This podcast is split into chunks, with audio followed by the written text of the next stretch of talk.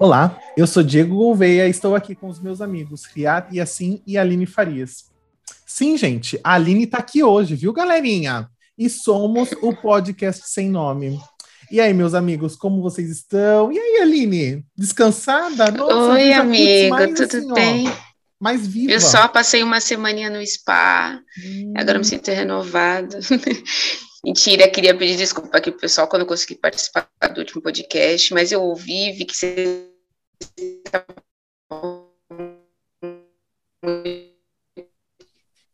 bem representados com a Lila. Queria agradecer também ela por ter me substituído, mas eu voltei, estou aqui, tá bom? Para gosto de um e desgosto de outros. não, não sei se para você essa volta Hã? Não tem um meme fala, quando a pessoa fala, eu voltei, eu, eu esqueci. Ah, enfim. Eu Era aquele que ela falou do é, é. vocês não sabem como é bom estar de, o prazer que é estar de isso. volta. É, eu não sei se você para você falhou também o áudio da Aline, Diego, mas para mim isso, isso falhou. Isso é, é, é, a volta, é aquela preguiça, é o cansacinho. Até o Wi-Fi dela, até o Wi-Fi dela tá cansado, galera. Tá, tá cansado. cansado.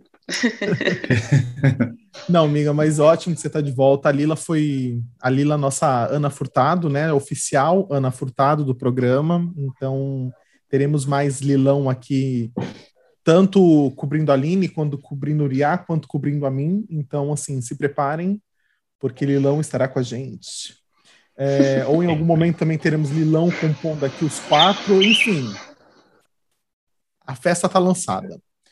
Uh, galera, e aí? Mas e aí a semana? Como vocês estão na semana? Como que foi? Como que passaram? Corrida, atribulada, trabalhando e usando todos os meus segundos possíveis para fazer alguma coisa. Digamos que a semana eu não fiquei parado. Interessante. E aí, Estou vivendo 28 horas e 24, se for possível. Mas estamos aí, estamos vivendo. Ainda mais agora com as Olimpíadas, né, gente? Que agora ah. a gente tem que se desdobrar em Deus, porque eu gosto de ver os jogos. Então, de madrugada eu também tento ficar acordada, por isso que eu estou aqui meio corujona. Exatamente. Eu sei, estamos gravando esse programa no sábado, dia 24, e assim, eu fiquei até às 5 horas da manhã assistindo a ginástica olímpica masculina. Que foi mal, né? Foi mal. Foi, foi meio estranho, assim, eles ficaram em sétimo lugar. e agora eles vão. Eu não sei o que aconteceu aí, às seis horas que ia ter um. Às sete horas ia ter o, o último grupo, né? O último grupo de países. E aí eles iam ver se iam ser classificados ou não. Eu acredito é, que for, o Brasil né? ficou O Brasil ficou de fora da, do, do geral em grupo. Ah, do Agora, geral em grupo ficou de fora. Ficou de fora. E aí, alguns dos brasileiros, que são dois, que ficaram para a semifinal dos individuais. Tá, entendi. Arthur é. Nori rodou. O Nori rodou, né? É, é rodou. é, gente. Enfim, eu ia falar uma frase aqui, mas que eu acabei de descobrir hoje de manhã, mas eu prefiro não polemizar agora tão cedo, né? Tão cedo da manhã aqui, né? tá muito cedo. tão cedo. Mas enfim, mas o vôlei, gente, o vôlei, o vôlei ganhou. Oh, todos os vôleis, né? Vôlei de praia feminino, vôlei de praia hum. masculino, vôlei de quadra masculino. Enfim, gente, vocês vão Olha, ouvir a gente falando eu, de Olimpíadas eu, eu, o mês todo, porque a gente adora Olimpíadas, então vocês vão ter que nos engolir com aqui torcendo, falando vai Douglas, vai Douglas. E é vai isso. Vai Douglas. Né? E não, gente, só quero fazer um desabafo. Eu nem eu ia falar para vocês antes da gente começar, eu acabei esquecendo. É um desabafinho rapidinho. Uh, todo mundo sabe, meus amigos sabem, né? Assim, eu já disse aqui no programa que eu, quando iniciou a pandemia, eu surtei, eu tive questões de ansiedade, re, né? Tive uma recaída na ansiedade da qual eu tive anos atrás. E eu fui no psiquiatra porque eu percebi que eu precisava de ajuda, né, de um profissional que pudesse me medicar, né? Assim, a, a terapia que eu sempre fiz tá, ajudava, mas não ajudava conforme o meu cérebro estava precisando. Então, fui no psiquiatra, a minha psiquiatra maravilhosa, a doutora Luísa, uh, me receitou os remédios, eu fiz todo o tratamento, e essa semana eu fiz o último, tomei o último remédio, acabou meu ah, remédio e ela, e ela me deu alta do tratamento. Uh, então eu estou muito feliz, né? Que eu completei, fiz um ano de tratamento, um ano e alguns meses de tratamento. Estou me sentindo bem, né? Tô bem. Ela deixou bem claro para mim que eu não posso ter mais nenhuma recaída. Então é algo que eu preciso me concentrar hoje em uhum. dia. É um treino diário do tipo. Ela deixou bem claro: exercício físico, uh, ajuda, boa alimentação ajuda, é, mantém de, né, de boas, é, ambiente né, seguro para a mente e tudo mais, é o que vai colaborar e tentar sempre fazer né, ajuda terapia, técnicas de respiração, enfim.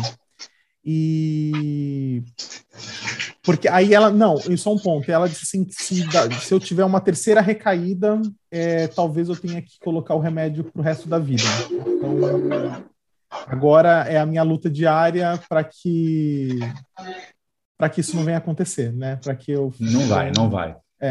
Não vai, amigo, não vai. Vamos viciar numa coisinha que te ajude, um suquinho. Quando você estiver estressado, toma um maracujá.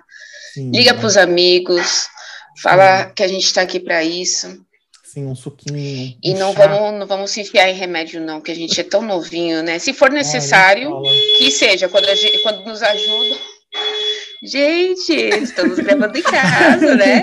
Eu tô vendo que tá, o que tá acontecendo? A Aline, ela tá tipo. É o caos, né? Então, galera, vamos já. Eu só fiz esse desabafo rápido aqui pra gente iniciar o nosso programa. É. Feliz. É que a minha casa. É. Uhum. Aham, aham. Bom, galerinha, vamos começar o programa nesse alto astral da casa da Aline. Tá todo mundo assim. Fazendo... A mangueira tá na casa dela, escola de samba, gente. A escola Eu vi uma samba, passista passando no fundo. gente, sabe o que se chama isso? Bairro. Se chama bairro. Bairro, exatamente. Uh, é isso, o nosso programa, o nosso programa de hoje está muito legal. Tema tenso, mas muito bom. E é isso, galera. Vem com a gente. Como vocês podem ter lido, o tema do programa de hoje é Fé demais não cheira bem. Pegou a referência? Se não, eu te conto. Este tema é o nome do filme de 1992, com Steve Martin interpretando um reverendo charlatão que vive pregando a salvação com a Bíblia na mão em troca de doações. Qualquer semelhança é mera coincidência. Ou não, né? Porque a imagem destes homens da fé tirando proveito financeiro de seus fiéis é tão forte nas referências, e mesmo assim suas oratórias movem multidões?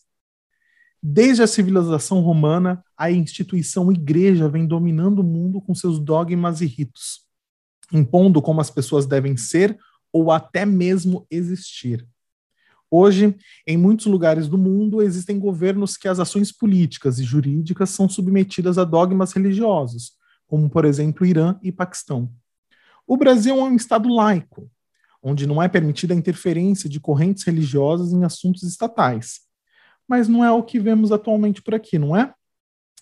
Lembrando que numa democracia você tem o direito de ter sua religião, mas também tem o direito de não a ter, se assim desejar. Será que em pleno século XXI a função da igreja e da religião ainda é de controlar as nossas vidas? Mas para dar início à nossa conversa, uh, eu deixo aqui a minha provocação inicial. Será que a democracia e religião falam a mesma língua? Lutam pelos mesmos ideais? Andam juntas? E aí, galerinha, o que vocês acham sobre isso? Tema polêmico, tema, tema polêmico. polêmico. Tema polêmico. Tema polêmico. Hum, vamos começar. Se a democracia e a religião falam sobre a mesma coisa e andam juntas, Deveria. Não, se falam a mesma coisa, se falam a mesma língua, se, né? A mesma língua, sim. A mesma... Deveria. Deveria, porque o papel da religião é pregar o respeito e a igualdade de todos. Deveria. O problema que eu vou pontuar aqui nunca é a religião em si, é a instituição. Sempre. É como que diz aquela frase, né? Como, como que, ah, aquela frase que eu esqueci que eu ia dizer. É, o, o, é, o, o Deus é da hora, né? O problema é o fã-clube, né? Isso, obrigado, obrigado. Nossa, eu ia falar essa frase e esqueci no meio do caminho. Mas exatamente, o problema é o fã-clube. Sempre é o fã-clube. Então, o problema é a instituição em si. Você pega a religião católica, por exemplo, vamos falar sobre a religião católica. A religião católica, se você for ler textos e ouvir, a religião católica, ela prega o amor, o amor universal acima de tudo. Todas as religiões pregam isso. Sim. O problema é a instituição da igreja em si. A instituição da igreja católica, e não estou falando da religião, para quem estiver ouvindo, a instituição em si é uma instituição governamental, assim como qualquer outra. Então ele prega coisas que são favoráveis a ele, ele constrói o que é favorável a ele, ele, luta pela sua própria sobrevivência. Então existe corrupção, existe acordos, existe conchavos, a, a própria palavra con, conchavo e conclave tem a mesma origem, né? o conclave, que é o conchave, que vem do conchave, porque é eleito dentro e trancado da chave, é a mesma coisa do conchavo, que é de você combinar com pessoas fechadas num lugar. Do então, latim assim, conclavos. Aqueles... Do latim conclavos. do grego. Com, do francês, conclave. Do, do alemão, Basicamente isso. Então, assim, as instituições sempre são os problemas. Vou falar, por exemplo, da, da religião dos muçulmanos, da religião islâmica, que é onde eu tenho acho, mais propriedade para falar. Em si, essa é uma das religiões que, se você for pesquisar, ela é uma religião mais política, acho que do que todas as outras. Apesar de ela também ser usada de forma errada, muitos dogmas e caráteres da religião são muito, muito de organização social, política. Porque a religião surgiu numa época e num lugar onde, além de fé, era preciso de organização social. Então, por exemplo, e o casamento. Sobrevivência, né, amigo?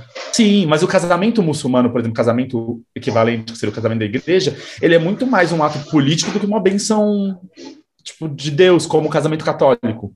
O casamento nos muçulmanos, a, a, a cerimônia religiosa, ele é, um, ele é um, bem uma, uma cerimônia civil, com uma bênção, com palavras de Deus que poderiam ser ditas, essas bênçãos, em teoria, por qualquer pessoa. Não tem nada especial. A questão é muito mais uma cerimônia é, civil ali dentro. Então a religião muçulmana ela tem esse caráter muito além da fé, muito político de condutas, de costumes. Só que assim, além de ser condutas e costumes antigos, ela sempre é moldado para o que convém a quem está propagando. E assim vão para todas, todas, as né? religiões. Exatamente, é. como todas as outras religiões. Então é esse o problema. A ideia do Estado laico é você ter, não é, ah, o Estado laico, ah, é um Estado que não tem religião, é um Estado que renega a Deus, porque como a maioria da população ela é religiosa, sempre vê com maus olhos a história do Estado laico. Mas o Estado laico, na verdade, é para deixar você livre, livre. para pregar a sua religião, e não é pregar, é expressar a sua, é, expressar né? a sua religião a sua crença, e, né? e agir conforme ela, dentro de regras sociais constitucionais. Mas fora isso, é, é para você ter liberdade e nenhuma religião se sobrepor a, sobrepor a outra. O mundo é majoritariamente é, cristão, não vou dizer católico, mas o Sim. mundo é majoritariamente cristão. Então sempre se esbarra em todas as religiões é, muitos preconceitos de diferenças com religiões cristãs. Né? É, os cristãos têm os católicos, é, tanto o apostólico romano como os ortodoxos, como todas as linhas de protestantes e, e batistas e pentecostais e neopentecostais, tem as luteranas, tem aquela a, a igreja anglicana, mas são todas religiões cristãs. E elas se diferem muito, por exemplo, de religiões não cristãs, como religiões de matrizes africanas, religiões é, hindu, é, então sempre existe uma, uma, uma, um preconceito muito grande porque essas regiões, essas religiões são sempre minoria em países ocidentais. Em países orientais nem tanto. Então, por isso que é importante o Estado laico, porque tem pessoas que expressam religiões totalmente diferentes. O que as pessoas só precisam diferenciar bem é que a gente fala de Estado laico e não de Estado ateu. Exatamente. É a diferença, né? Um Estado laico é aquele que protege o seu direito de ter ou não ter uma religião e de que aquela religião não vai interferir nos assuntos estatais do governo. Exatamente. Não é um Estado ateu, do qual proíbe você ter uma religião. Isso não é a questão do Brasil, né? É, eu acho que as pessoas não têm muito essa diferença que você falou agora, porque, por exemplo, o maior problema que eu acho que a gente enfrenta hoje aqui no Brasil é que a democracia defende a religião, tá? Mas qual religião? A, a, religião que eles defendem nem sempre é a minha, nem sempre é a sua, nem sempre é a que você, de repente você não tem religião, de repente você é ateu, o que não quer dizer que você não é uma pessoa boa, não você não cumpre a, a, as questões da sociedade, que você não faça o bem ao outro né? Mas a pessoa tem que ter o direito de poder acreditar em alguma coisa ou não acreditar e acreditar no que quiser, no que no seu próprio Deus. O problema de hoje é que a gente, na questão, quando eles defendem que a gente precisa defender as religiões, defender os bons costumes, é, eles colocam questões religiosas na frente de questões humanas. Por exemplo, o fato de, da, da eu sempre defendi a questão da, da mulher poder fazer o aborto se ela quiser, e eu sou católica, eu não faria o aborto, mas eu defendo que a mulher tem que ter o direito à própria do seu, do seu corpo, né? Então, eu sempre defendi isso. E aí, quando eles levantam essa questão de que, assim, não, você precisa por causa que Deus é uma criança, que não sei o quê, você põe outras questões na questão humanitária, né? Hoje, milhares de mulheres morrem por causa de aborto, é, e elas vão fazer de qualquer jeito, gente. Quem a pessoa que não tem que, condições, que não quer ter o filho, ou ela vai fazer ou ela vai dar aquela criança. Exatamente. Então, se você der condições de saúde para que a pessoa faça, é, você coloca a questão humanitária, como eu falei, estou me repetindo, mas enfim. É, porque essa questão do aborto que você falou é uma coisa que varia de religião para religião. De religião então, para religião, exatamente. Você pregar que ah, não pode fazer o aborto porque é contra a religião, mas qual religião? É essa a questão. Existem religiões que vai falar ah, porque a criança tem alma. Se for pegar nisso, existem religiões que a, a alma só entra na criança no momento do nascimento, ou que há não sei quantos dias de geração que a alma aparece na criança. E, então Exatamente. isso é muito genérico. Exato. Eu acho que a, a democracia e a religião seriam ótimas se andassem juntas, mas eu não vejo elas funcionando dessa forma em lugar nenhum.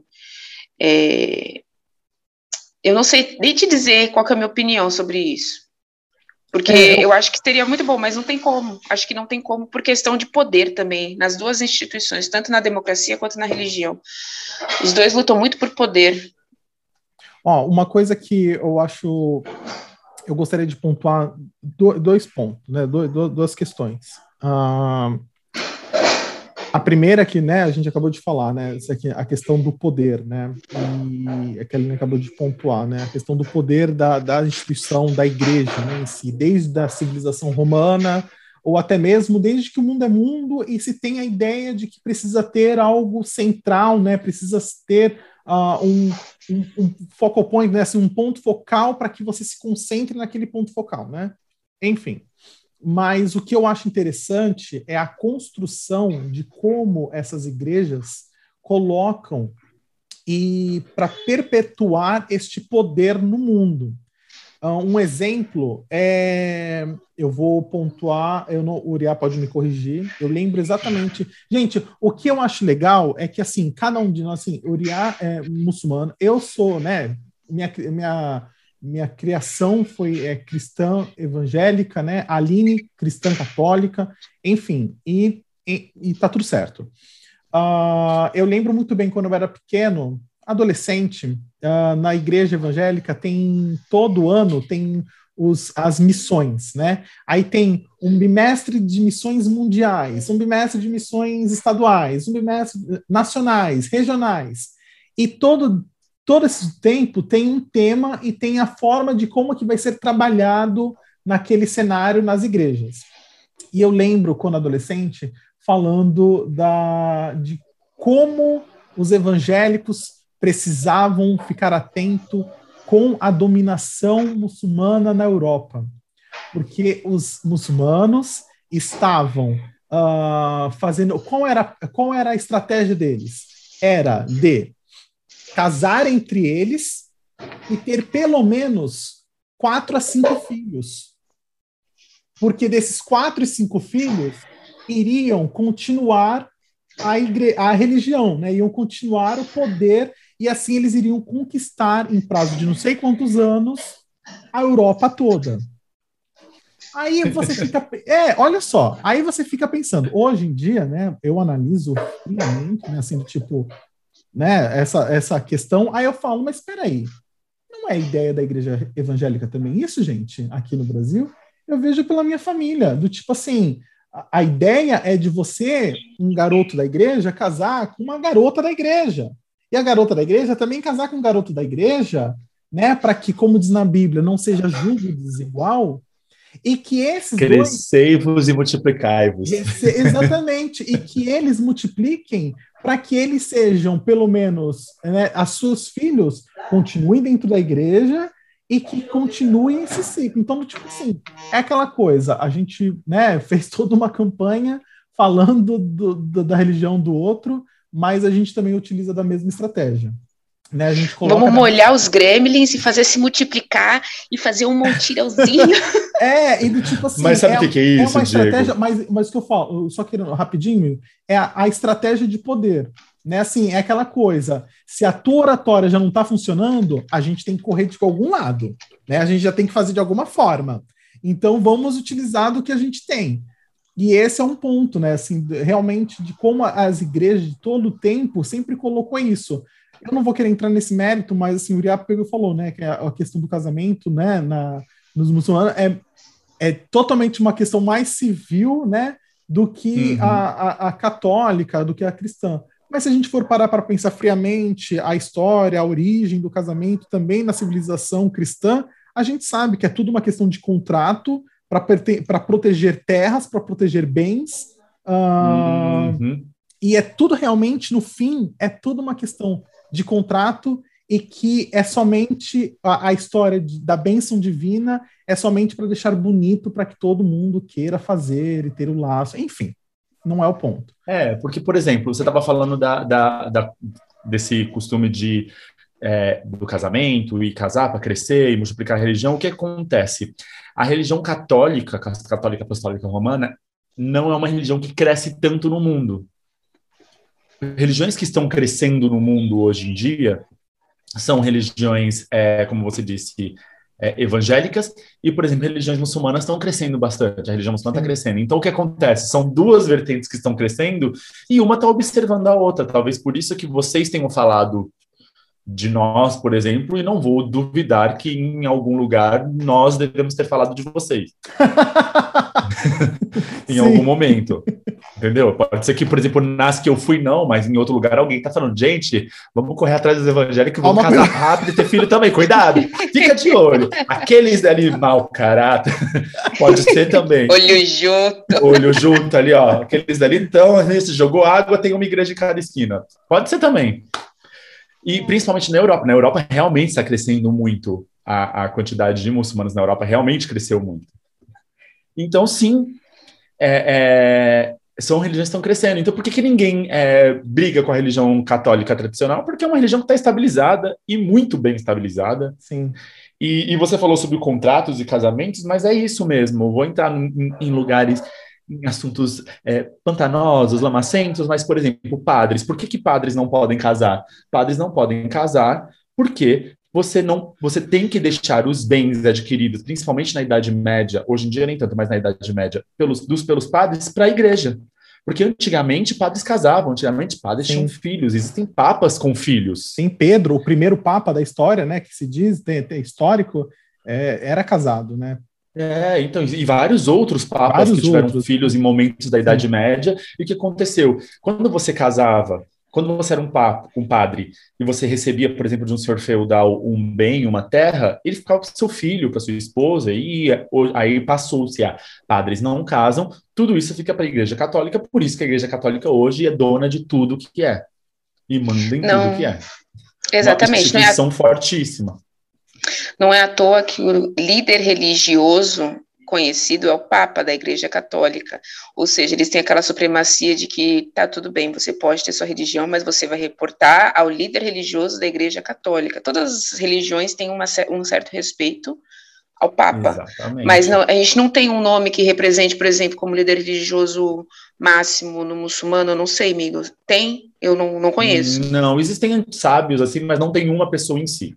Mas não. em cada então... país tem o seu, né, o, o seu, né, cada país que tem o seu governo como teocrático, né, amigo, tem o seu, o seu a sua pessoa principal. É, por exemplo, né? assim, é que o Irã tem, o Irã tem o Ayatollah, ele é o líder é, político e religioso.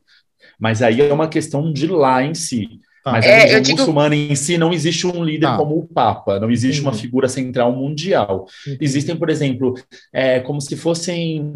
Ai, qual religião que eu acho que são os ortodoxos que não acreditam no Papa, que tem os aqueles sábios dos templos antigos, aqueles caras velhos que ficam lendo escrituras, seriam basicamente isso, sabe? Tá. Existem, uhum. Ah, vamos supor, é, é, os velhos sábios antigos que ficam lendo e relendo as coisas e vendo e batendo, sabe, informações, é tipo isso. Mas não existe uhum. um líder religioso central em si, como na católica, que que é, além de um líder religioso, ele é um monarca de um país, ele é o, o Papa, é uma espécie de rei do Vaticano, só que ele cuida muito mais da administração é, religiosa do que a, administração é, governamental, que quem faz do Vaticano é a Cúria, é a Cúria Romana, a uhum. Cúria do Vaticano que faz. Então, eles são os políticos. E tanto que dizem que a Cúria é a parte mais pantanosa da instituição Igreja Católica. Instituição, não religião. É isso que a gente tá, que eu quero deixar claro. É, deixar bem podcast. separado. Estamos, quando a gente está falando mal, entre aspas, das religiões, a gente tem que estar tá falando de instituições e não a religião. A fé é a fé. Sim. As escrituras, é são lindas, se você for ler, todas são lindas e todas Sim. falam basicamente a mesma coisa, gente. Sim. A Torá fala praticamente a mesma coisa que fala a Bíblia, que fala praticamente a mesma coisa que faz o Corão, que falou o Corão. Se você for pegar escrituras antigas é, egípcias, escrituras antigas indianas, chinesas, e todas as palavras basicamente são as mesmas, são é, é, pregar a igualdade, a fé, o amor universal. As instituições a igualdade, é são... é pregar a igualdade, fraternidade, igualité, é, isso, igualité. É, até, até, até a, a, Revolução Francesa ela é assim. Não, mas uma coisa que a gente tem que deixar bem pontuado aqui, como o Uri acabou de falar, é muito importante. A gente, em nenhum momento da nossa conversa aqui, a gente quer em nenhum momento falar e questionar a fé de ninguém. Como a gente deixou, eu deixei bem claro aqui, cada um de nós aqui temos a nossa fé e cada um de nós temos assim a nossa forma de enxergar uh, né, o divino, a espiritualidade, a religião, enfim. O que a gente está querendo deixar bem claro nessa conversa, acho que nesse diálogo, é tentar é, é trazer a reflexão para nós mesmos e para quem está nos escutando de que como a gente pode ser sábio, né, ter a razão, ao invés de ter somente a, né, a, a questão aflorada do sentimento que a gente tem no, no povo latino, né? Assim, eu vou colocar o povo latino, né? Essa questão efervescente. Já deixei isso nos outros programas atrás. E eu gosto de falar isso, que é uma que é uma ah, esses povos latinos. Esses povos latinos, né? O, o sangue, a flor da pele.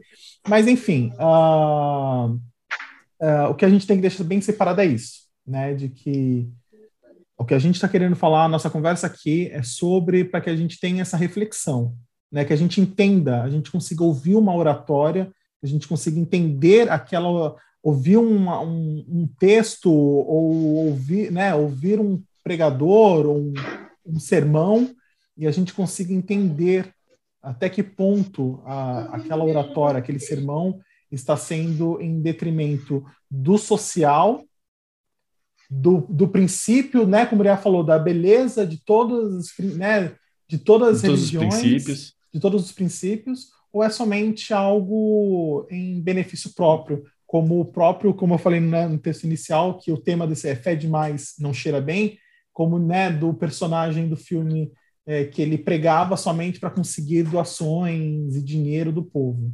Uh, Quer eu dar um exemplos, claro, né? exemplos né? dentro da religião muçulmana de coisas que, como elas são e como deveriam ser e como são interpretadas? Eu tenho alguns pequenos exemplos.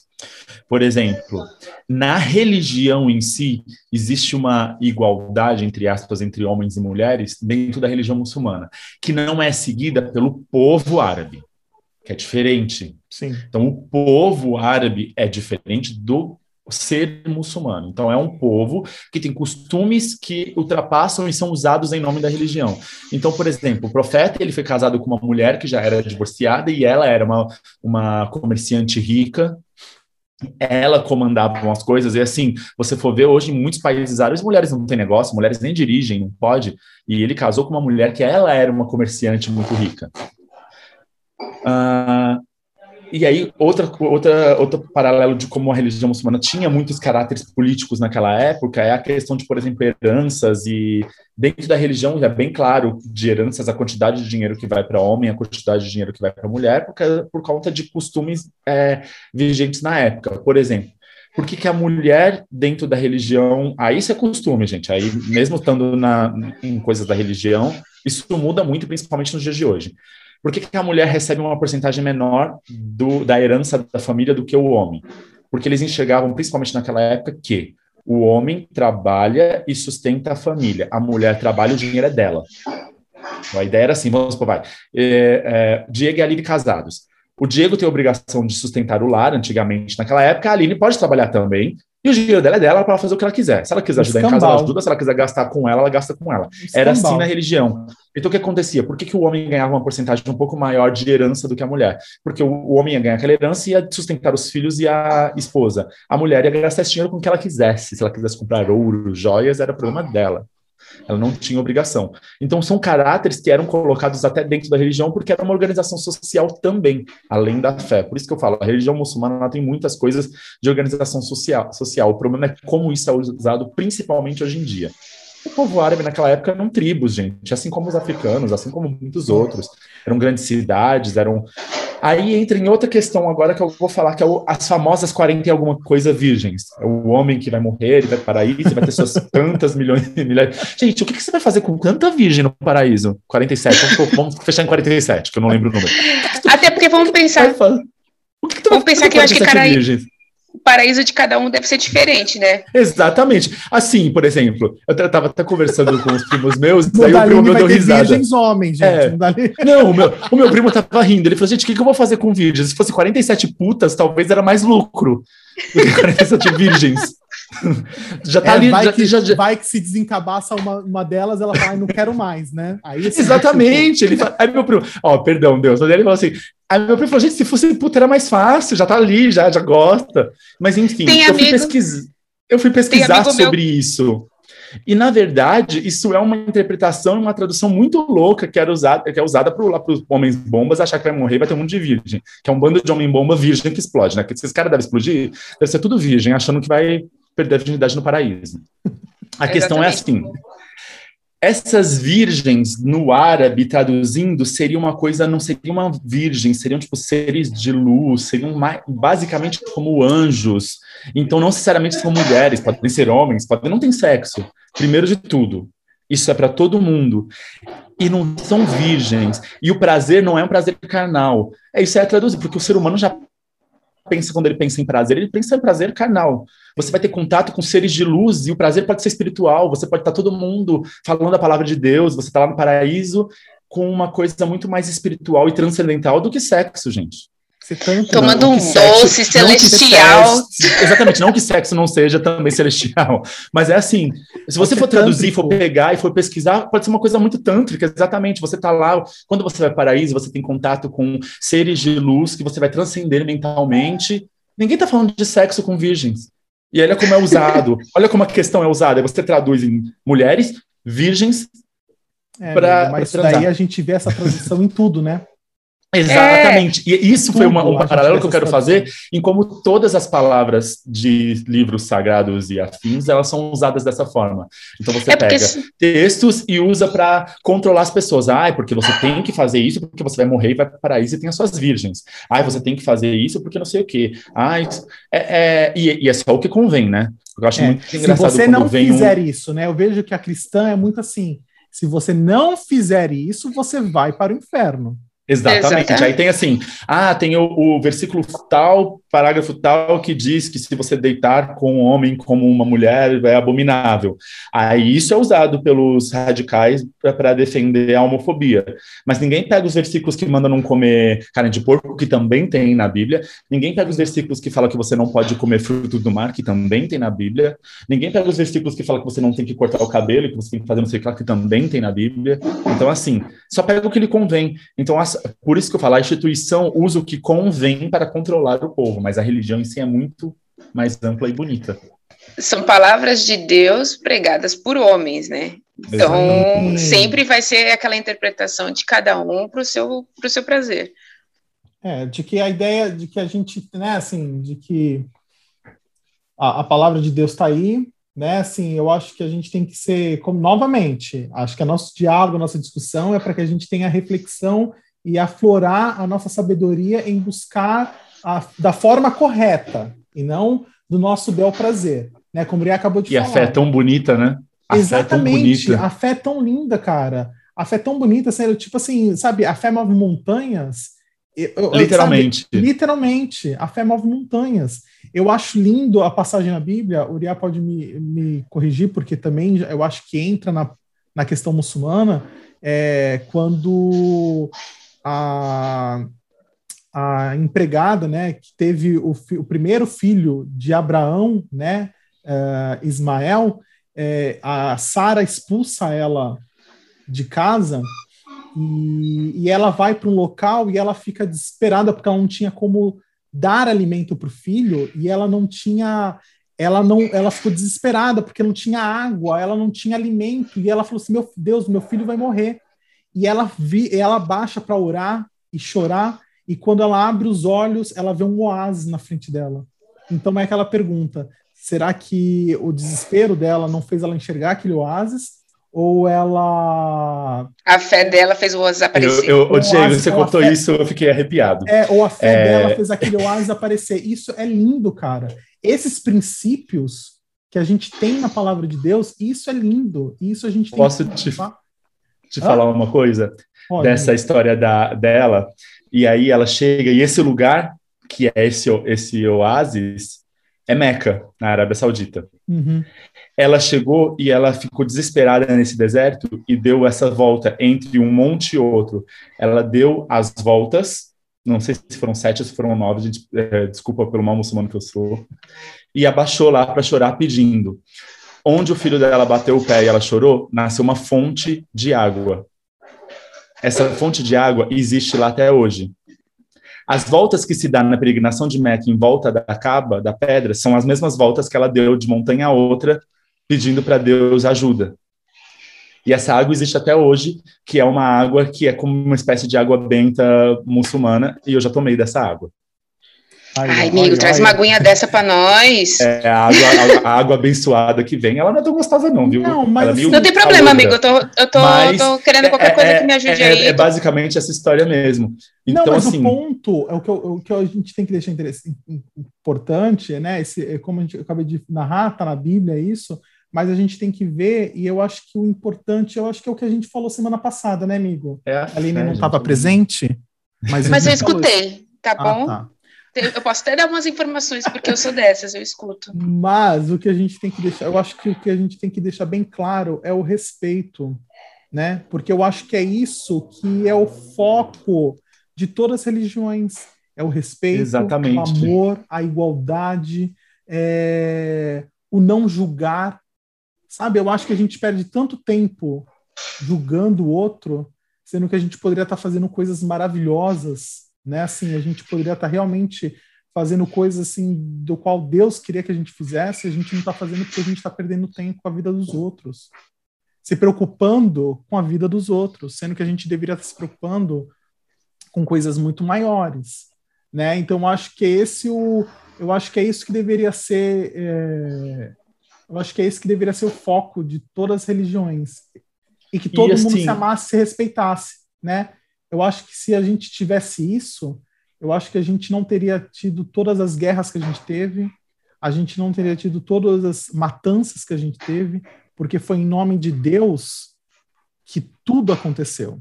Foi em nome Exatamente. de Deus de que todas as principais é, conflitos no mundo ocorreram. Foi em nome de Deus que os judeus morreram né, na, nas câmaras de concentrações. Foi em nome de Deus que as mulheres foram queimadas vivas, consideradas bruxas, porque elas não concordavam com alguma questão da igreja. Então, assim, eu acho que esse é o nosso maior, o que a gente deveria mais mudar.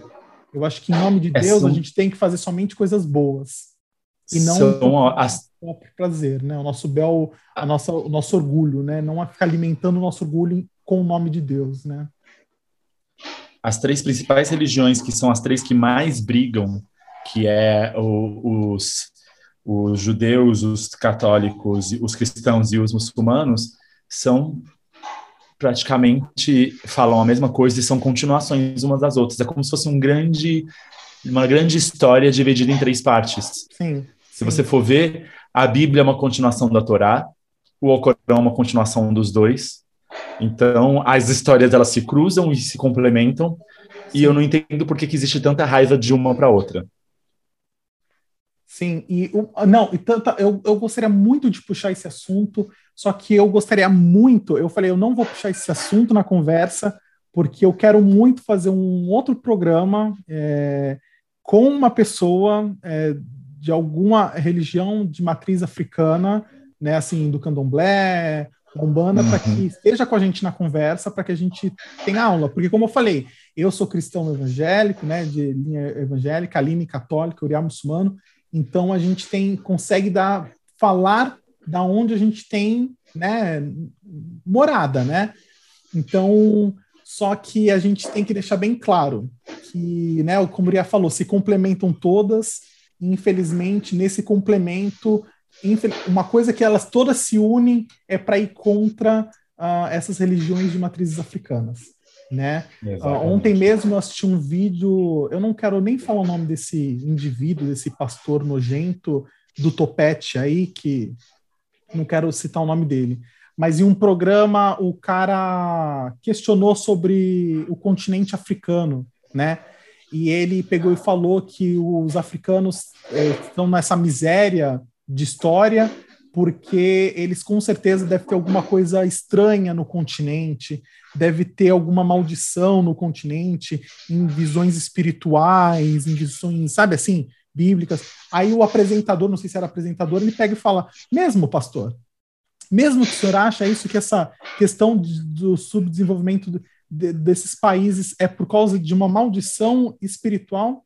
Você acha que ter tirado, é, escravizado esses negros, tirado esses negros, é, os brancos terem ido lá somente para tirar da terra deles, tirar eles da terra deles e colocar em terras brancas, será que não era isso o ponto principal do porquê hoje é um país tão tão miserável, é um, um continente tão pobre em vista dos outros? Então, é assim, é muito engraçado isso. É, é, é são... muito engraçado isso. A gente coloca. Isso... Fala, amigo.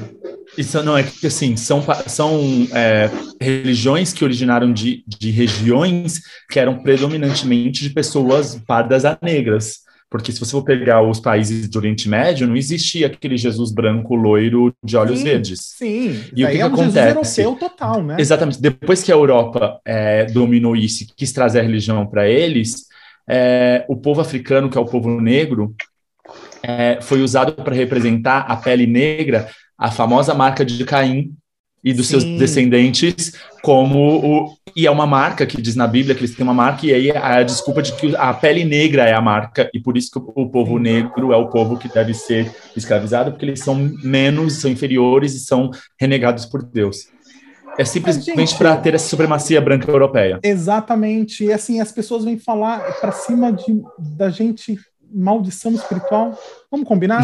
Fala sério, né? Fala sério, Fala né? sério. então, assim, Deus. galera, mais uma coisa, como eu falei, eu gostaria muito, né, da gente pensar ainda nessa temporada ou numa próxima temporada, da gente trazer, né, um, uma eh, de uma, da religião de matriz africana, que eu acho que vai ser um papo rico, porque a gente sabe que a, a, a gente sabe que a mitologia, né? Assim, a gente sabe que a mitologia é, de, de, dessa religião de matriz africana, a gente sabe que as histórias são lindas, são ricas, são muito bonitas, e a gente deve é, respeitar acima de tudo, né? E, e, não ficar com o pé atrás em nada, porque da mesma forma que você tem a sua a sua crença cristã, judaica, islâmica, uh, esses povos também têm a deles, a fé deles. Exatamente. Devem respeito, merecem respeito. Né? Assim, é isso aí. Galera, eu acho que a gente conversou, né? Já tá aí no nosso tempinho aí, já deu mais de um minuto. E a panda já tá gritando aqui.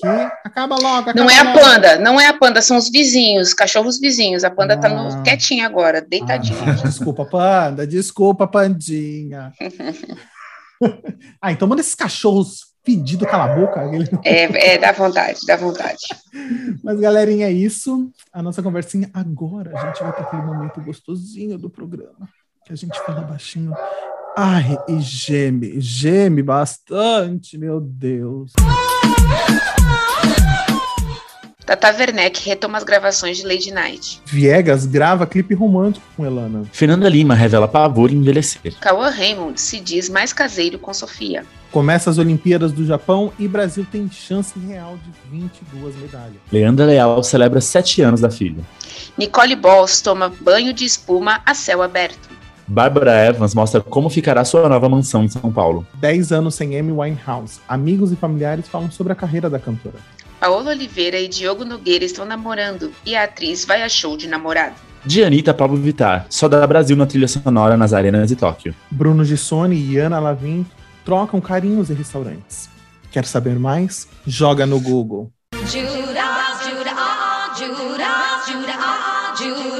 Como vocês puderam ouvir, agora esse é o nosso momento Judas, onde a gente malha, acaba, estraçalha quem merece. Quem ou que merece, né? E esse momento quem traz pra gente é o nosso muso, e aí assim, e aí, é com você. Olá, olá. Então, o nosso Judas da semana, a gente vai falar sobre a polêmica de uniformes de seleções femininas no modo geral. Começou uma leva de das mulheres nas suas seleções e nos esportes começarem a reivindicar o uso de uniformes mais confortáveis. Por exemplo, a seleção da Noruega na final do handball de praia, é, que não quis usar o, o, tradicional biquíni, a parte de baixo do biquíni, e usou um short de lycra porque elas se sentiam mais confortáveis. E levaram uma multa da Federação Europeia do campeonato. Levaram uma multa de 150 euros cada uma, totalizando 1.500 euros pelo descumprimento da regra. E, e aí está gerando essa polêmica do porquê de uso de uniformes cavados e o que, que isso traz em benefício para o esporte. Por exemplo, é, foi confirmado que quem pede isso são os patrocinadores. Por quê? Porque essas regras delas usarem é, uniformes mais atrativos trazem é, público masculino para assistir e vende o patrocínio. Então, é uma regra dos patrocinadores em si. E aí teve até essa história, é, foi ressuscitada também agora em Tóquio, nas Olimpíadas, em que a seleção alemã de ginástica olímpica usou todos os dias nos treinos um colã de calça comprida e não o famoso maiozinho, que é cavado, porque assim, o problema do cavalo, além do, do desconforto e da sexualização do esporte, é você perder pontos se ele mover uma do lugar. Elas têm que usar spray, fixar ele no corpo, ele tem que ser super justo, porque se você aparece uma peça da roupa de baixo, uma alça de um sutiã, ele levanta um pouco, sai do lugar, você tem descontado pontos. Então você gera tensão e desconforto. Fora que o esporte é um esporte, não é um momento de sexualização. Então, a seleção ela está usando nos ensaios esse colã de calça comprida e diz que elas estão guardando surpresas para no campeonato oficial também usarem ou alguma coisa do gênero. Elas falaram que levaram os cavados na mala, mas a surpresa vai ficar para o momento. Aí toda essa questão ressuscitou uma fala do, do ex-presidente da FIFA, que ele fez um comentário numa época dizendo que eu, vou abrir aqui o comentário para falar para vocês e ler exatamente as palavras que ele disse. Abre aspas. Ele... Abre aspas o comentário que ele disse foi. Perdi o comentário, gente. Perdi, Jojo. É porque não precisava, né? É um comentário que é tão bosta que até a internet é. se recusa a reproduzi-lo. Então, mas ele diz que é, as mulheres têm que usar roupas muito mais femininas no esporte. Ele fez um comentário sobre o, o futebol, no caso que ele disse que por que, que elas não seguem as mesmas regras, por exemplo, como o vôlei de praia, usam roupas mais curtas, mais femininas. Já as bolas do jogo de futebol feminino já é mais leve, por que elas não usarem roupas leves também? Isso foi um comentário feito há muitos anos atrás, mas aí ressuscitou essa história dessa sexualização do esporte, que na verdade, em vez das pessoas estarem assistindo esporte, estão vendo mulheres seminuas. De, então, feito é por um, por um velho, por um velho babento punheteiro, né? Porque com certeza, né? Exatamente. Se um vagabundo fala um negócio desse, porque realmente quer ficar descascando a banana, vendo as moças, né? Assim, é totalmente fora de sentido do contexto que deveria ser, né? Então, eu Exatamente. Isso. Nossa, quando eu, vejo, eu escuto os comentários desse, eu falo, hum, com certeza é um vagabundo que não deve ter ambiente em casa e fica, né, masturbando vendo vendo as Joseph coisas. Joseph né? Blatter. Joseph Foi feito em 2004. Isso mostra como os homens acham que podem ter controle sobre o corpo da mulher e para comercial é, fazer comércio do corpo sem a sua autorização, né? O esporte sempre foi um ambiente é, é, de, maioria, de maioria masculino e essas decisões você pode ter certeza que são sempre tomadas por homens, né? Porque Brancos Brancos, exatamente. Homens brancos de meia idade. De meia idade, exatamente. Exatamente, que tem essa imagem de que a mulher pode ser usada a seu, a seu favor e para o seu prazer. É, isso aí sempre foi dessa forma. Essas Olimpíadas está sendo um pouco diferente em questão dos, da, dos atletas mesmo, porque é a primeira vez que a gente tem é, uma, qualidade, uma quantidade de mulheres quase equivalente à quantidade de homens. Exatamente. Tá bem, tá bem dividido, assim, acho que tá 49 e 51, tá, tá uma forma bem assim. E com certeza agora elas vão reivindicar muito mais seus direitos, porque não jogar de forma mais confortável, sabe? Eu tava percebendo isso também no vôlei e na forma também como eles enquadram a câmera. Porque você, hum, se vocês forem olha. ver as filmagens, as câmeras, no vôlei, lógico, às vezes você tem que pegar de, de fundo a câmera para você poder ver aonde bate a bola no, no uhum, chão e tudo mais. Geral, mas né? no jogo de é, mas no jogo de vôlei masculino, eles pegam a câmera de forma longa, assim, para você pegar todos os jogadores e a quadra. No jogo de vôlei feminino, eles pegam a bunda das jogadoras. Então, assim, isso não é de hoje, sempre aconteceu dessa forma. E agora os homens que se virem, porque elas vão reivindicar sim, a gente está meio a meio. Logo, se Deus quiser, logo, logo nós seremos maioria para calar a boca de todo mundo. E é isso, gente. Vamos reivindicar nossos direitos em tudo. E se Deus quiser, também logo, logo no futebol, porque a Marta é a melhor do mundo, o salário dela não se compara ao melhor do sim. mundo homem. Sim, é, não, e ela é a melhor do mundo do nível assim. Eu vou fazer só um comentário de um outro velho babão que eu não que eu não curto, que eu não não concordo com ele, não gosto dele. Enfim, que o Pelé. O Pelé, sabe, já falou dela do tipo assim, ela é algo anormal, entendeu? Assim, ela é fora do comum em nível de qualidade de futebol. Então, assim, realmente é, muito louco você ver uma mulher que ela é fora do comum no, na área dela e ela ganhar, assim, tipo, cinco vezes menos do que ganha, entendeu? Um jogador aí, homem, na sua. Né, regular. Na sua, regular bom. Exatamente. Bom, não estamos nem falando não excepcional. Neymar, nem Messi, entendeu? Estamos falando de um, de um regular, né? Mas um ponto que eu gostaria de só de colocar nessa conversa é, eu acho que é interessante a gente colocar o direito de escolha sempre.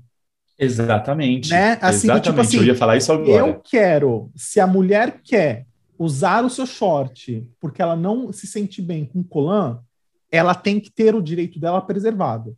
Mas se ela se sente bem com o Colan e ela quer seguir em frente, é o direito dela. Eu acho que é, inter...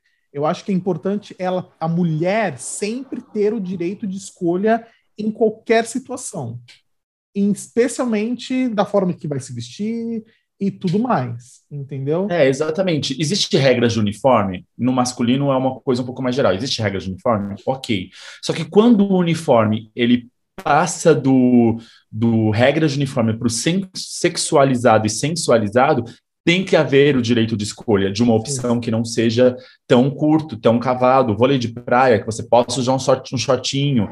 Então tem que, que, que esteja dentro do uniforme a opção. Biquininho, shortinho, é, short mais comprido, porque assim, nem todas ficam tão confortáveis de estarem com a bunda mostra, ou porque, por exemplo, o que foi falado nessa, nessas reportagens é que, ah, por que, que não é igual, por exemplo, as, as mulheres do, da da América do Sul gostam de usar o biquíni pra, no esporte. Não sei, não vou confirmar, isso foi a reportagem de lá, por exemplo, da Noruega, que disse.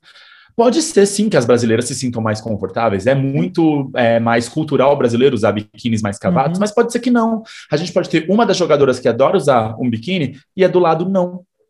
E ela tem que ter o direito de poder usar um shortinho também, as duas sim. revezarem. O, porque a ideia é o esporte, não o corpo. É essa a questão. Sempre se vende essa sexualização do corpo, mostra para as pessoas assistirem e verem os corpos. E não, a ideia é ver o esporte e como e posso, eles são praticados. E, e posso falar assim, não é uma questão somente do esporte físico, né? A gente vai ver que a gente sexualiza exatamente tudo na sociedade. Eu gosto de jogar é, jogos uh, na internet, né? Eu sou um, um, um, gamer, eu sou um pro player, né, galera? Jogo um Free Fire como ninguém. E, e assim, você vê desde sempre Mortal Kombat, as personagens femininas, as roupas das personagens femininas sempre foram sexualizadas, do tipo assim, no próprio jogo, assim, o Free Fire, né, o famosinho aqui, você vê as roupas das meninas, você vê as roupas dos meninos, a roupa dos meninos é super coberta, ou é um, uma coisa assim, tipo guerreiro. Agora, das meninas, não. Das meninas é sempre um topzinho. Quando a boneca se mexe, o peito dela faz que balança. nem saber, balança. Do tipo, você fala, nossa, gente, mas a, a, Olha, a bunda do personagem não balança quando ele se movimenta, entendeu? É aquela ideia de que as coisas são feitas para homens e os homens só compram isso. Então, quando você faz um jogo, por exemplo, lembra Mortal Kombat, Kitana, você faz os personagens femininos para serem jogadas por homens, então elas têm que ser gostosas, peitudas, bonitas, roupas curtas. A própria é, é, indústria de histórias em quadrinhos, por exemplo, a Marvel, se você vai pegar todas as personagens antigamente, hoje em dia nas revistas isso mudou. No cinema isso tem mudado. Você vê que as, os uniformes que são usados no cinema não são tão se, sensuali, são tão sensuais quanto o dos quadrinhos. Uhum. Que antigamente era aquilo, era cavados, eram peitos enormes, eram bundas enormes. Então isso tem mudado, porque antigamente era essa ideia, ah, eu vou fazer para o homem, o homem só vai comprar aquilo. E aí isso cria um ciclo, né? Porque o homem é acostumado a isso, ele vai querer só isso, e aí cria um ciclo. São um bando de, de babões, como diz o Diego Babões Punheteiro. De punheteiro, como diz o Diego. É, mas assim, é aquela coisa, né, galera? Eu acho que como a Aline falou, né, um ponto importantíssimo que a Aline disse, né, que ainda não, não é meio a meio, mas acho que a luta é para que seja meio a meio sempre, né, assim, 50 mulheres, 50 homens, e, e eu acho que é assim que vai, é, com essa evolução das mulheres é, existindo nos locais, né, e o diálogo sendo cada vez mais é, expandido, eu acho a gente tem que né, torcer para que futuramente existam mulheres, eu não sei como que é hoje, né, mas que existam mais mulheres dentro dos comitês, dentro das, desses lugares de decisão do esporte, Exatamente. né? Porque eu acho que somente assim as coisas vão mudar, com a visão Exatamente. da mulher. Por enquanto que a gente tiver ainda a visão do homem, a gente ainda vai continuar tendo essas questões idiotas de 500 anos atrás, entendeu? É que nem é, no cinema também acontece muito isso, no cinema e na TV. Enquanto são homens fazendo filmes, eles fazem filmes e colocam a mulher na, maneira como eles imaginam. Quando você pega um filme sobre mulheres feito por mulheres, ele é muito diferente. A mulher tem uma Sim. posição muito diferente. Eu lembro muito de uma reportagem que eu vi sobre a série Loki, que foi gravada, a série da, da Marvel com a Disney. É, a diretora da série era uma mulher. Então, o que acontece? Toda a, é, a maior parte da equipe ela era majoritariamente feita por mulheres da série Loki.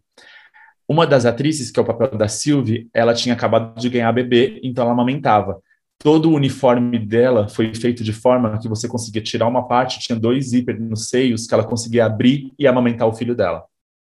Então ela falou isso na reportagem, como é importante você estar numa série que é dirigida por mulheres, com mulheres na equipe, com mulheres na parte de figurino, com mulheres na parte de tudo, de fotografia.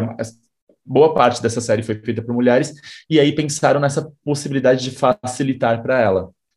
Diferente de quando, por exemplo, a Scarlett Johansson fez, começou na Marvel como a Viúva Negra, como ela foi muito é, sexualizada.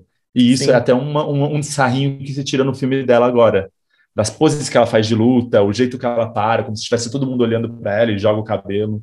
Eu lembro de uma entrevista que a Scarlett deu junto com. Eu não lembro qual o ator, não sei se foi o Mark Ruffalo, que eles estavam dando uma entrevista, uma coletiva, e fizeram uma pergunta para ela. Um jornalista fez uma pergunta para ela, do tipo assim, da roupa dela. Se, ah, se ela estava usando lingerie, se ela estava usando calcinha e sutiã por baixo da roupa dela. O Mark, eu não lembro, eu não lembro se era o Mark Ruffalo, geralmente é ele que é o, né? O geralmente é ele. O é ele que fala... se posiciona, né? E eu, eu lembro do cara falando assim, assim peraí, você vai fazer essa pergunta para mim também? Do tipo, ou você só vai fazer essa pergunta para ela? Porque não tem cabimento. Por que só ela vai responder uma pergunta tão machista dessa?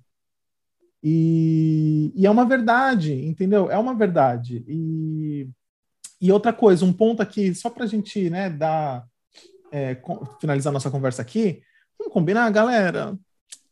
Vamos combinar que tudo que mulher faz é tão mais perfeito, não é? Ah, é. é. Vou ter que, vou é. ter que concordar. Não, é. Mas, mas não é uma verdade, assim, não, não querendo menosprezar, né? Eu iria, não querendo menosprezar os homens do mundo, mas assim, eu vejo com uma delicadeza sempre tão. uns detalhes tão bem mais cuidados. Sempre quando é uma coisa. Um exemplo, o filme desse ano ganhador do Oscar. Nomadland, dirigido por mulher, a atriz principal, a, a, protagonista era uma mulher, era todo um contexto feminino também do, do, do, filme. O filme foi ganhador do Oscar de várias estatuetas. Então, assim, outra coisa, Beyoncé, que sempre exige um casting, assim, quando ela trabalha, ela sempre exige uh, um grupo grande de mulheres trabalhando por trás, negros trabalhando por trás. O que acontece? A banda da Beyoncé, feita só de mulheres, quem é a Beyoncé? Uma das melhores cantoras do mundo. Entendeu? Assim, a, a, a mais, assim, a, hoje, atualmente, a mais importante que tem na atualidade. Então, eu vejo assim. Eu não sei se. Pode Rapidinho, falar. amigo, eu não sei se a gente ainda tem tempo, mas só para uma consideração, eu acho que é porque, isso que você falou, mulheres, negros, a gente está sempre com tanta necessidade de se provar, porque os outros acham que a gente não é capaz, que acho que a gente tem esse cuidado um pouco a mais de tentar mostrar o nosso melhor. Então, é, naturalmente a gente já tenta fazer isso, mas quando a gente tem principalmente essa necessidade de quando colocam, olha, uma mulher que está fazendo, né? Então a gente está sempre com essa necessidade de tentar mostrar o nosso melhor, porque às vezes o espaço não é dado. Então, quando é dado, a gente quer mostrar que a gente consegue, que a gente é capaz sim. Exatamente. Mas é isso. E quando, e aí, um ponto importantíssimo que eu já vou dar uma volta, nada a ver, que o Uriah deve olhar para mim e falar, nossa, vai finalizar? Nada a ver do tipo, e uhum. quando a mulher está no poder, como Beyoncé, como é, a gente tem falado aqui, né, a diretora do, do Loki, os homens ficam tão cismados, com tão pé atrás, que que fazem? Vão lá e tentam de tudo para dar o golpe. E infelizmente. entendi, entendi a pegada. Infelizmente, em sociedades machistas, é, misóginas, acontece e dá certo. Então, assim. É golpe, um golpe, golpe foi golpe, um golpe. Foi golpe. Vocês viram golpe, né? Vocês viram golpe. Foi golpe. Enfim, galerinha, é... acho que a gente malhou aqui, né? Falamos malhamos, aí, malhamos. Deu o nosso recado. E é isso. Agora a gente vai para o nosso momento mais gostosinho do programa, onde a gente indica e fala algo que a gente gostou de ver, de assistir, de ler Sim, é o nosso momento selo Paulo Gustavo de qualidade. Marcelina, eu já mandei você entrar dentro desta merda, deste chuveiro! Eu vou se eu quiser! Se eu quiser, sua imunda! Paulo Gustavo, venha pra cá. E esse momento é o nosso momento, como eu disse, Paulo, selo Paulo Gustavo de qualidade onde a gente indica e fala algo que a gente gostou de ver, assistir, e a gente quer compartilhar com todo mundo. E aí, Aline, Qual é o seu selo de hoje? Hoje eu vou dar meu selo pro Douglas. Pro Ah, Douglinhas. para, Douglas. Souza. Ah. Ai, vou. Vou. Sabe por Era o quê, meu amigo? também. É, tu jura? Sim, Porque ele tá me tirando o ranço da camiseta do Brasil. exatamente. Eu tô ficando tão feliz de ver ele toda vez que ele aparece. E ele tá muito engraçado, ele mostra os bastidores das Olimpíadas e mostra, e ele pulando na cama, e chama o amigo dele de Jorges. Ai, gente, ele é muito engraçadinho. Não, um amigo dele se chama Como? Jorge. Claro que não, Claro, claro que sim. não, ele. Claro que Claro sim, que é. não, amigo, não, não é Jorge. É Jorge. Não Jorge é, amigo. Borges alguma coisa, mas é Jorge o nome do cara. Não é, não é, não é, não é. Ele chama de Jorges porque ele simplesmente, simplesmente quis. Não tem nada a ver, não é o nome dele. Acredito nisso. E, e o pior é que essa cama que ele tá pulando é a famosa cama de papelão que não aguenta duas pessoas, porque ela é a cama de sexo, né? Que disseram. É, eu... eu ouvi falar essa. Ele é muito engraçado, cara. Ele é muito engraçado, ele é muito carismático, né? E aí eu tô gostando muito, tá sendo tipo um respiro para ver ele lá da- Sim. das Olimpíadas. E também queria dar mais um selinho, mas esse é muito simples. Selo assim, selico esse, tá? Mas eu um vou dar selinho. pro- Me dá um selinho. Mas eu vou dar pro, pro Japão. Sabe por quê? Porque eu fiquei muito coisa com essas Olimpíadas. Eu falei, puta, vai dar merda. Essas Olimpíadas lá, vai ter aglomeração. Mas, gente, realmente não tem ninguém na, nas arquibancadas. E aí eu falei, nossa, eu achei que eles não iam fazer isso. Eu achei que eles iam liberar aí para umas mil pessoas, mas não. Só tem realmente o pessoal da- das equipes que estão trabalhando, né? Então é um selico, porque assim, um selico, eu não um acho que selico. deveria. É, um selico. Eu não acho que deveria ter, É, mas tendo dito isso, já que teve. É, mas já É, que porque, teve. por exemplo, nos, nos jogos de beisebol, tava tendo 10 mil pessoas na plateia antes das Olimpíadas. Isso é porque começou a aumentar os casos. Mas sim, Exatamente. eles estão É. É tipo tentando assim, organizar as coisas direitinho. É, é, não deveria ter, mas já que teve, até que, que tá. Tô, tô vendo uma iniciativa, Sim. entendeu? De tipo assim, não, vamos tentar manter o negócio só entre os, os atletas. Então, e tem o controle também- selico, pequeno. E tem o controle que todo dia eles têm que fazer exame, né? Tudo que eles têm que cuspir, né? Que Sim. eles falam que é o- a hora da venenosa, que eles têm que cuspir É. veneno dentro do negocinho, o cuspe, né? Aí eles falam que é a hora da venenosa. O Do- Douglas, hum, agora é a hora da venenosa, galera. Exato. Então, selico pequeno pro Japão e selão pro Douglas. Ah, ai, gente. E você, vai, Diego? Ah, gente, eu vou no mesmo do Douglas. Porque uma Maria vai com as outras, eu vou Não, anunciar aqui que o Diego não tinha. O Diego não tinha selo, tava tentando Fica copiar nosso selo desde antes do programa. Ah, cacete! Falo, eu falo mesmo. Falo mesmo. Linguarudo, deixa eu cortar o microfone dela, galera. Ah, não, mas eu também acho que eu vou, eu vou também. Eu tinha um selo, galera, mas eu mudei. Fala, eu tô curiosa pra saber. Eu falo. Não, mas assim, eu também pro Douglas, que eu acho que ele tá dando assim um baita. Não, eu vou falar o outro, Aline. Calma, para de melhorar. ele tá dando um baita de um respiro para a seleção. É, eu achei sensacional ah, ontem, né, no primeiro jogo deles. Ele tava, ele iniciou na, na- sentado no banco e no segundo tempo, no segundo set, colocaram ele. E o- os comentaristas da hora, na- né, no jogo, ah, é o Dante, eh, tinha uns outros lá que são, né, é, antigos, né, de- do vôlei, que ganharam as Olimpíadas, en- enfim, an- anos atrás, e eles pegaram e falaram, ele falou assim, gente, o Douglas com certeza foi o melhor jogador da, de- desse, desse jogo, foi o melhor jogador. E, tipo assim, ele entrou e foi a maior mudança que teve no jogo. Ele deu ritmo pro jogo, ele deu gás para a turma. Por enquanto tava todo mundo sério, sabe assim, tipo, ainda pisando em ovos. Quando ele entrou, ele deu aquele respiro para todo mundo.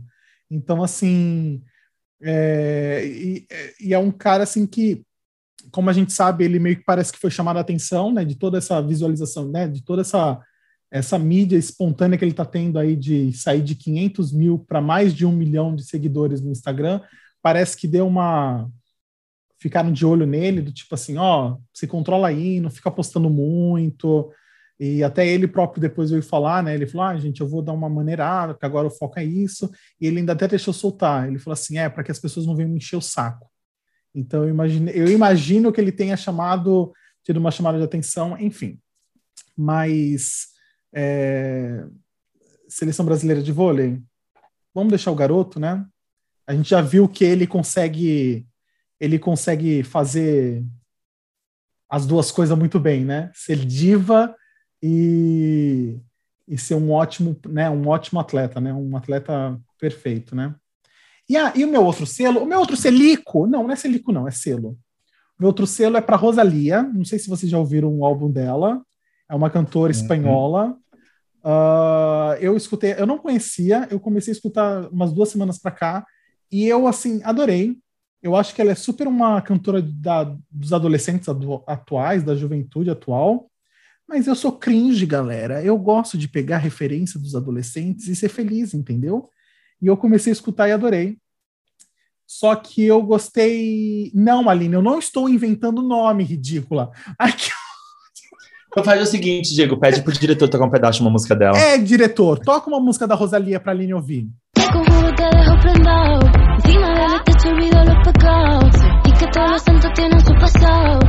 Yo te bendigo si te tengo al lado. Su nombre en el coro ya no está clavado.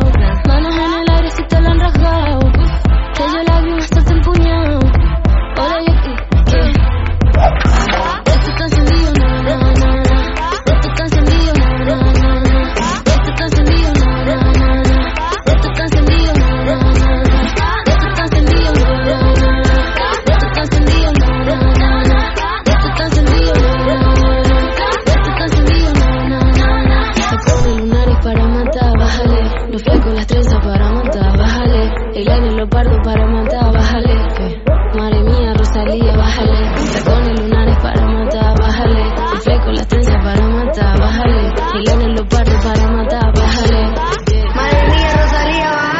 Ai, que ódio, eu tenho tive que fazer isso, pedir pro diretor.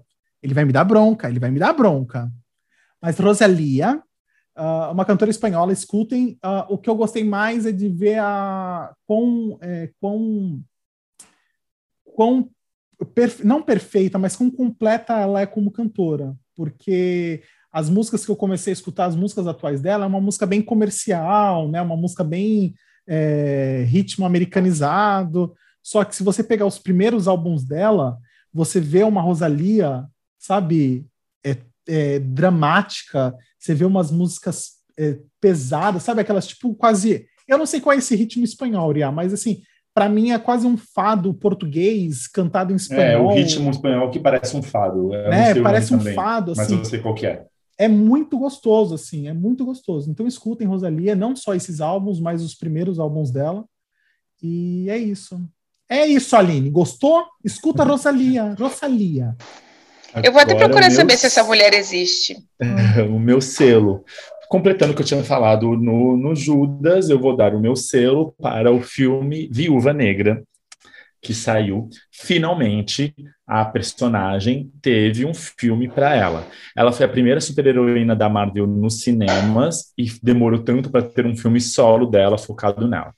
O filme recebeu críticas, mas eu acho que são críticas, a maioria infundadas, críticas machistas. Acho o filme muito bom. Para ser sincero, ao meu ver, é um dos melhores que a Marvel fez. Ele é um filme mais pé no chão, mais uma- um drama mais espionagem e, e intrigas ali. É, A ação é muito boa, ela tem uma pegada muito mais lutas de verdade, porque os personagens não têm poderes, são personagens humanos mesmo, mas o, o arco dela é muito bom. A única coisa que eu vou concordar com muitas das pessoas que fizeram a crítica é que se esse filme tivesse saído alguns anos atrás, ele seria mais perfeito do que hoje em dia. Porque ele casaria na, na história muito porque você já sabe o destino da Viúva Negra, então ele é um filme, um episódico, ele é uma história episódica, mas você sabe o que vem depois dele a partir do, de onde ele acaba. Então ele não tem uma, uma, digamos uma história aberta que pode acontecer coisas. Você sabe o destino da Viúva Negra, ela morreu, gente, ela morreu. Viúva Negra morreu. Ai, meu Deus, spoiler. Ela morreu, ela se jogou do penhasco. E, mas assim, a história eu acho maravilhosa, a, o desenvolvimento dos personagens é muito bom. Você entende muitas coisas e dramas pessoais dela. E a Scarlett Johansson é sensacional, gente. Ela dá uma pirueta. E é nesse filme que eu disse que a outra personagem zoa o fato dela sempre fazer a pose de luta e jogar o cabelo com o braço assim para trás. Fala assim, você faz isso, você faz isso para as pessoas como sempre tivesse alguém vendo e ela, não, eu não faço isso. Aí você faz sim. E existe essa piadinha sobre essa história, exatamente sobre como ela era sexualizada no, no começo da história. É um filme maravilhoso, acho que vale a pena assistir. A ação é bom, a trama é muito boa, atuações ótimas e olha, eu digo, é um dos melhores filmes da Marvel. É filme, amigo, ou é série? É filme, filme, é filme, filme. Tá no Prime Access do Disney, então tá lá R$ 69,90. Tá nos cinemas também, para quem tiver cinemas ah. é, na sua cidade aberto. E tá naqueles lugares, aqueles aparelhinhos, aquelas aqueles que você não paga, sabe? Ah, entendi. Já ouviram falar? Não tá alguma ah. coisa box? Nunca ouvi não, falar, né? não, amigo. Não, né? Também não. É, não sei de onde tirei isso. Nunca vi, nunca ouvi falar, nunca ouvi falar. É, enfim. Mas vale a pena assistir. É muito bom. É muito bom o filme. Bom e responde perguntas do primeiro Vingador. O que aconteceu em Budapeste? Você descobre o que aconteceu em Budapeste. Você descobre quem era a filha de Dreykov. Você descobre. E por aí hum. vai. É, esses easter eggs, né, do, do, do Marvel é maravilhoso, né? Eu acho muito Eu amo, eu amo. E no primeiro Vingador existiu essa conversa, né? Que elas falaram, falaram sobre Budapeste, aquela conversa com o Gabriel Arqueiro sobre Budapeste. Então, então eu lembro um dessa conversa que eles estavam no meio de um conflito, eles estavam lutando, aí do nada eles param e falam essa fala, né? Eu lembro, é, eu lembro tá parecendo Budapeste. Disso, é, eu lembro que por causa disso eu procurei sobre. Eu fui lá e pesquisei na internet. Falei, mas Aí eu vi, aí eu li sobre, porque na internet eu acho que fala, é, fala ah, o quadrinho tal, passou isso, isso e isso. Aí eu sabia dessa referência. Porque é, então, e aí eles comentam, né, que tá aparecendo Budapeste, aí um vira assim, a minha referência de Budapeste é diferente da sua. Então explica um pouco sobre o que aconteceu em Budapeste, e na hora que ela tá conversando com o Loki, o Loki começa a falar todas as coisas que, ele, que ela fez, é, o, o, incêndio no hospital, São Paulo, a filha de Dreykov, fala sobre a filha de Dreykov. Então são esses easter eggs que são ótimos. Legal. Legal. É, galerinha, nosso selo é esse. Então, assim, a gente falou bastante aí. Eu acho que uh, vocês podem aproveitar, assistir filmes, escutar música, torcer pro Douglas. E é isso. E agora, para a gente terminar, olha só, Aline, vou deixar isso bem hum. claro para você. Vamos lá. Ah, ah, ah. Semana passada, a gente terminou o programa com um ápice da cereja, mas assim, não era uma cereja de chuchu, era uma cereja cereja, entendeu? Que a gente pegou numa cerejeira, entendeu? Hum. Assim, a frase era uma frase cabeça. Ah, eu quero lembrar da frase da Lila semana passada. É como que era, Lia? Se eu parei, como que é? Se eu paro para pensar. Se você parar para pensar, você pensa parado. Você pensa parado. Olha que profundidade, galera. Olha que profundidade. Aline, semana passada, retrasada, você me deu uma frase falando sobre pum, peidos, flatulência. Então, assim, do tipo, meu amor, ou você melhora, ou a gente vai ter que trazer Lila para esse momento sempre das frases. Não tá dando, não tá dando. Eu não tenho objeções, amigo. Eu não tenho objeções, Ai, tá? Agora, se você se você não tem uma capacidade intelectual para entender as dicas que eu te dou, Aí o problema não está na pessoa que vos fala, está na pessoa que nos escuta. É, gente. É mesmo? O culpado, o inferno é sempre no outro, hein, galera? Pensem nisso. Exatamente. É você veio aqui trazendo que o inferno é em mim. Mas quem levou o problema foi você. Você levantou o gente, problema. Gente, enquanto eles brigam, eu vou aqui passar minha rede social. Meu Instagram é arroba assim arroba e assim vocês podem ir lá, ver, curtir, chamar, o que for. E a do nosso podcast é podcast.sem nome, arroba podcast.sem nome. E eles que discutam. Foca, foca em mim, foca Então em mim. vou continuar. A minha é arroba DSG Gouveia, DS. Não, é DS Gouveia, DS Gouveia, DS Gouveia, arroba DS Gouveia. É isso, no Instagram, me procurem lá. Não chame porque eu não vou responder, tá bom, galerinha? Não respondo, mas eu sou uma pessoa acessível. Vai lá, me sigam. A minha é preta.farias, tá bom? Confesso que eu tive que olhar aqui porque eu não lembrava se tinha ponto. Eu preciso tatuar. Preciso tatuar em algum lugar aqui, dot, para eu saber que sempre tem ponto, né? Enfim, preta.farias e é isso. Posso continuar da sequência, ninguém vai mais aqui me interromper. Vai em frente. Vai ficar falando que as minhas frases não têm profundidade suficiente. Vai em frente. Bom? Vai em frente. Então vamos lá. Dizem que você morre e você não percebe que está morto, porque só é doloroso para os outros à sua volta e não para você. O mesmo acontece quando você é estúpido. Então, aprenda a perceber quando você está incomodando sem querer. Faça isso só quando for de propósito. Meu Deus, era uma frase, Essa- ela trouxe um poema, um texto. Um texto. Essa eu acho que você, acho que você pegou ali a, a linha de raciocínio, né? Pode ter alguma coisinha ali a ver, não sei. Ai, o amor é lindo, o amor é universal. Eles se amam. Se nós não estivéssemos em pandemia, estariam aos beijos, se agarrando. Ai, ai, o amor, o amor. Isso é saudade reprimida, é saudade. Mas a gente vai matar, tu te, te guarda. Sim. Galerinha, Eles vão matar um ao outro qualquer dia desses.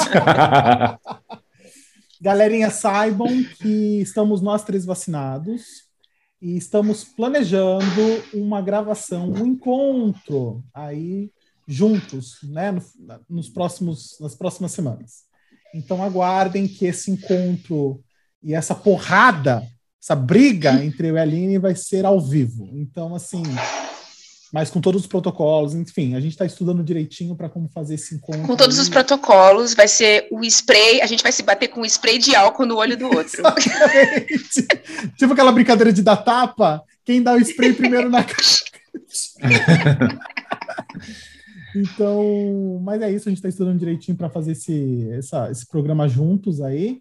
E vai ser muito bom. Certeza que vai ser muito bom. Porque se assim a distância já é perfeita, imagine juntos, né? Vai ser divino. É isso, galerinha. Já deu, né? Já Já deu. deu? Já deu. Vamos Já seguir deu. nossa vida agora? Cada um no seu canto? Bora, né? Bora, Bora, né? sábado. Já deu, né? Vamos que eu tenho que ir no mercado, a gente tem que ir no mercado. Beleza, galerinha. Amo vocês. Até semana que vem. Beijos. Beijo, tchau, tchau.